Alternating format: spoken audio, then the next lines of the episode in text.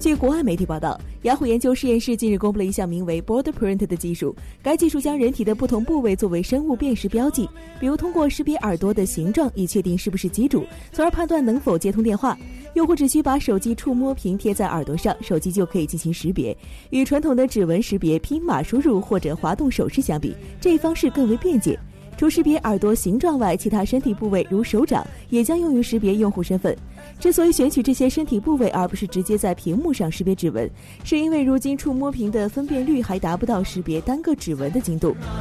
但是该技术的精确度还有待提高。目前该技术的错误拒绝率达到了百分之二十六点八二，而负责精确性的测试规模也很小，仅有十二个人。